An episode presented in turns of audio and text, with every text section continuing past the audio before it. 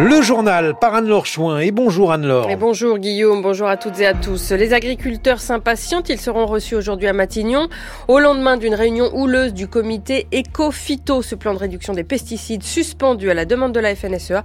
On y reviendra dès le début de ce journal. La majorité présidentielle n'a toujours pas de tête de liste pour les élections européennes alors que le Rassemblement national creuse l'écart dans les sondages. Et puis nous verrons que malgré les bombardements de l'armée israélienne à Rafah, une trêve est toujours en discussion poussée par Washington.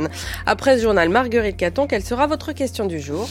Nous parlerons de logement. Le DPE est-il un outil écologique?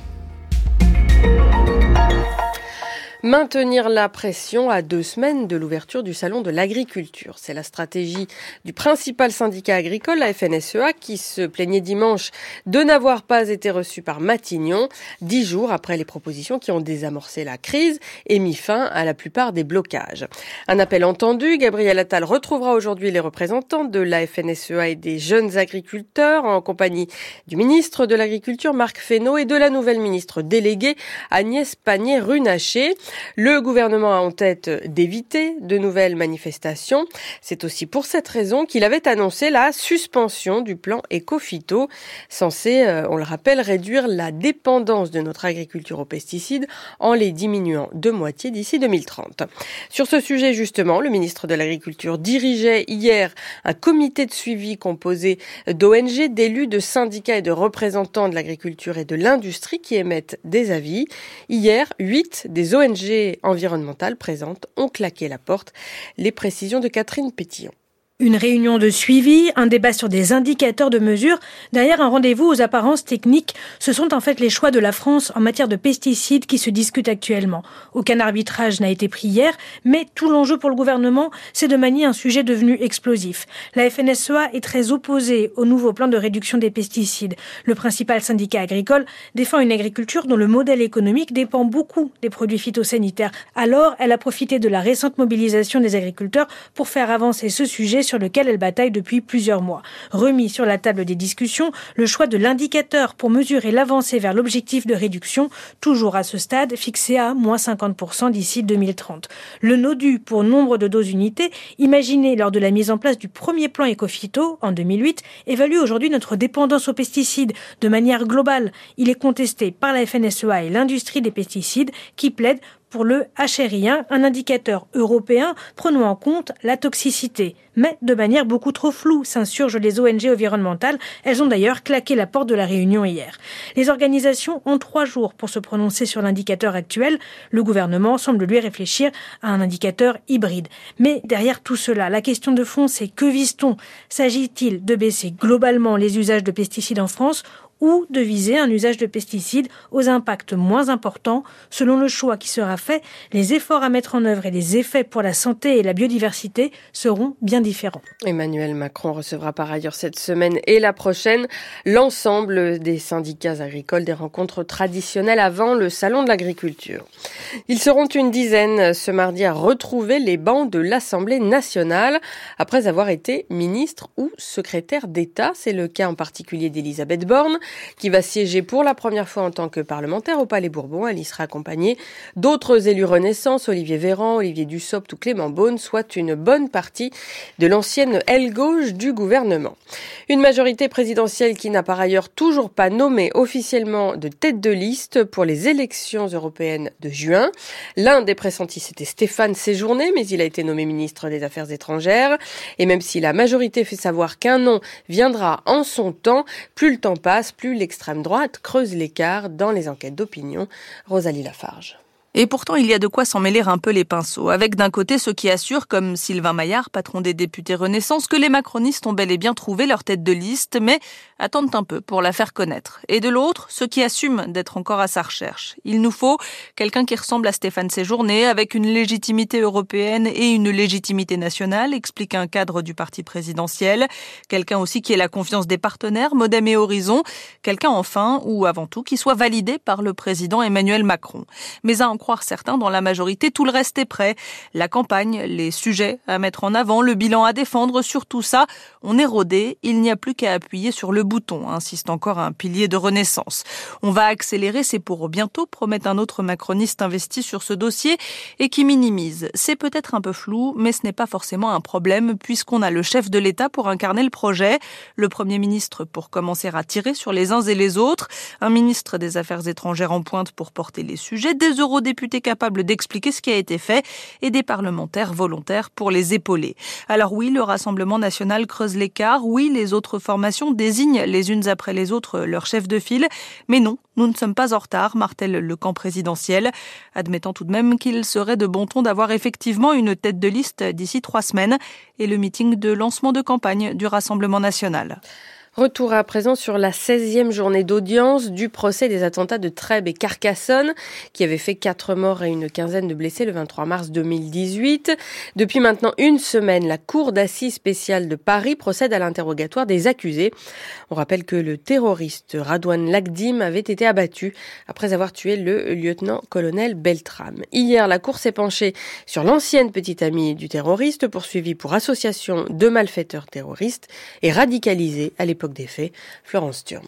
Elle vient d'avoir 18 ans quand elle est interpellée. Elle n'en avait pas encore 15 lors de sa rencontre avec Radouane Lagdim, de 8 ans son aîné. Sortir avec une adolescente de 14 ans, c'est une infraction pénale, glisse au passage l'un des avocats de l'accusé, Marine, passée d'une enfance épanouie à une adolescence rebelle, déscolarisation et consommation de stupéfiants jusqu'à 13 juin par jour. 4 ans d'une relation amoureuse sous influence, disent ses amis. Des rencontres qui s'estompent au fil du temps, toujours à son initiative à lui.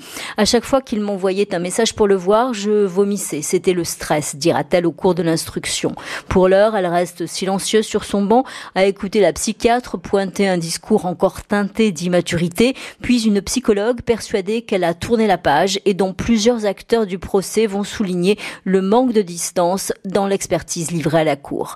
On sait qu'elle a été profondément radicalisée, reprend la défense, pour mieux insister sur le chemin parcouru en prison et depuis sa sortie. Lors de son interpellation, le jour de elle a accueilli les enquêteurs par les cris d'Allah Akbar, déjà fiché S depuis plus d'un an, avec des velléités de départ en Syrie, des photos de propagande sur son téléphone qu'elle justifie, tout comme elle cautionne alors les attentats commis en France. J'aurais pu être avec lui, déclare-t-elle en garde à vue, mais je n'aurais jamais tiré sur des gens. 96 heures et de nombreuses questions plus tard, elle a finalement qualifié Radouane Lagdim de lâche et de terroriste. Et le verdict est attendu le 23 février. 7h07 sur France Culture, la suite du journal d'Anne-Laure Chouin, les pourparlers internationaux s'intensifient à propos de la situation au Proche-Orient et la pression se fait plus vive pour une trêve entre Israël et le Hamas. Oui, c'était même l'objet euh, des discussions hier à Washington où le président américain Joe Biden recevait le roi Abdallah II de Jordanie à la Maison Blanche. Il y a été évoqué le sort des otages, dont deux ont été libérés hier à Rafah. Il faudrait, estime le président américain, au moins six semaines de pause dans les combats. C'est cette durée donc qui est en pour parler. Également au centre euh, des discussions, le sort de Rafah, où sont massés près d'un million et demi de Palestiniens, selon l'ONU, soit plus de la moitié de la population euh, totale actuelle du territoire. À Washington, Sébastien Paour. Joe Biden est d'accord avec le roi de Jordanie sur au moins deux points. Il faut libérer les otages et protéger les civils, et notamment les centaines de milliers d'entre eux déplacés à maintes reprises dans la bande de Gaza depuis le 7 octobre et désormais entassés dans des conditions humanitaires catastrophiques à Rafah, où Israël se prépare à intervenir. L'opération militaire d'envergure à Rafah ne devrait pas se poursuivre sans un plan crédible pour assurer la sécurité de plus d'un million de personnes qui y sont réfugiées. Les déplacés sont nombreux et maintenant entassés à Rafah, ils doivent être protégés. Nous nous opposons à tout déplacement forcé des Palestiniens de Gaza. Biden espère une pause entre Israël et le Hamas d'au moins six semaines et la libération des otages. Abdallah II de Jordanie réitère, lui, son appel à un cessez-le-feu. Nous ne pouvons pas nous permettre une attaque israélienne sur Rafah. Elle provoquerait sans aucun doute une nouvelle catastrophe humanitaire. La situation est déjà insupportable pour plus d'un million de personnes qui ont été poussées à Rafah depuis le début de la guerre. Nous avons besoin d'un cessez-le-feu durable maintenant. Après les États-Unis, le roi défendra sa position au Canada, en France et en Allemagne. Et selon Israël, 130 otages se trouvent encore à Gaza, dont 29 seraient morts sur environ 250 personnes enlevées le 7 octobre par le Hamas. Benjamin Netanyahou qui affirme par ailleurs qu'Israël ouvrira à la population un passage sécurisé pour quitter Rafah, mais sans préciser vers quelle destination. Les Sénégalais sont appelés à une marche silencieuse à Dakar cet après-midi pour protester contre le report de l'élection présidentielle et la prolongation par coup de force du mandat du président Macky Sall, objet d'un vaste mouvement d'indignation. Un collectif baptisé Protégeons notre élection, qui regroupe plusieurs dizaines d'organisations syndicales et de groupes citoyens et religieux, demande donc aux Sénégalais de se réunir à partir de 15 heures, heure locale, dans un quartier proche du centre de la capitale. On y reviendra plus longuement, dans le journal de 8 heures. On l'appelle le triangle de Weimar. Il s'agit de la réunion et de la coopération de trois pays européens piliers de l'Union en termes de géopolitique, d'économie et de population, la France, l'Allemagne et la Pologne. Hier à la Selle-Saint-Cloud, en banlieue parisienne, ce triangle a été réactivé car il avait été mis en sommeil pendant les années au gouvernement du PIS, les conservateurs polonais. Hier donc, le ministre de l'Europe et des Affaires étrangères, Stéphane Séjourné, recevait ses homologues allemands, Annalena Baerbock et polonais Radosław Sikorski, avec au menu de cette nouvelle rencontre contrer la propagande russe bien présente dans les trois pays. Les précisions d'Éric Biegala.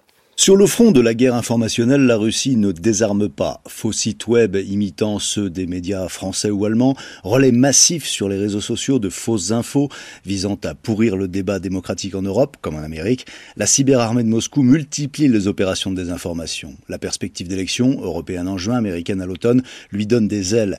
Et les Européens entendent bien contrer l'offensive, promettait hier Stéphane Séjourné, le ministre de l'Europe et des Affaires étrangères, au sortir de la réunion du triangle de Weimar. Mobilisés pour protéger nos citoyens contre les manipulations de l'information. Très concrètement, nous lançons donc aujourd'hui avec mes homologues allemands et polonais un mécanisme d'alerte pour dénoncer publiquement les ingérences étrangères. Nous venons d'exposer ce matin un réseau d'au moins 193 portails d'information numérique dormants. Ces sites devaient viraliser des contenus pro-russes dans nos trois pays. C'est inacceptable et nous continuerons à dénoncer ce processus. L'Union européenne s'est d'ores et déjà dotée d'un tel système d'alerte et de riposte face à la propagande russe, mais de l'aveu d'un diplomate, le mécanisme reste lent et assez peu réactif. Reste à voir si celui du triangle de Weimar se révélera plus efficace. On termine ce journal en partant au Royaume-Uni, à la veille d'élections législatives qui s'annoncent mal pour le gouvernement conservateur de Rishi Sunak, du moins selon les derniers sondages. C'est aussi pour tenter d'éviter une trop lourde défaite et parce qu'il a la réputation de n'être pas très proche de la population que le Premier ministre a rencontré hier ses électeurs en direct à la télévision. Depuis le comté de Durham, dans le nord de l'Angleterre, le leader conservateur a tenté de convaincre la correspondance de Richard Place. Debout, chemise blanche, cravate bleue, le Premier ministre est entouré de spectateurs qui lui posent des questions. Celle de la lutte contre l'immigration illégale arrive rapidement, plus précisément sur le projet de loi brûlant qui passe actuellement devant le Parlement sur l'expulsion de réfugiés illégaux vers le Rwanda. Pour résoudre ce problème, il nous faut une force de dissuasion. Nous devons pouvoir dire de manière simple et claire, si vous venez illégalement, vous ne resterez pas. C'est ça le Rwanda. Le sort des LGBT, la santé publique, l'éducation, l'énergie, une question, une réponse, sans possibilité de relance. Tous les sujets sont balayés, enfin pas tous, et le Premier ministre lui-même s'en étonne. Je suis vraiment surpris de n'avoir aucune question sur l'économie et le coût de la vie. Je ne peux pas croire que vous soyez tous ravis des impôts que vous payez et que personne ne veuille se plaindre. Et il déroule son argumentaire dans la foulée, mais il est rattrapé par la réalité des sondages, incarné par un électeur déçu par les conservateurs, tenté par l'extrême droite lors du prochain scrutin, Sunak répond vote utile. Un vote pour ceux qui ne sont pas des candidats conservateurs revient à voter Keir Starmer. Keir Starmer, grand favori pour devenir le prochain Premier ministre. Les travaillistes comptent une vingtaine de points d'avance dans tous les sondages. Retour en France où le temps de ce mardi sera moins pluvieux sauf sur le nord-ouest. Ailleurs, alternance de nuages et d'éclaircies matin compté entre 1 et 5 degrés. De 9 à 13 cet après-midi sur une large moitié nord, 13 à 18 en allant vers le sud. C'est la fin de ce journal et la suite des matins de culture Guillaume Erner. Mais oui, Anne-Laure Chouin, absolument, avec euh, dans quelques secondes la question du jour de Marguerite Caton. Logement, le diagnostic de performance énergétique est-il un outil écologique euh, ou pas?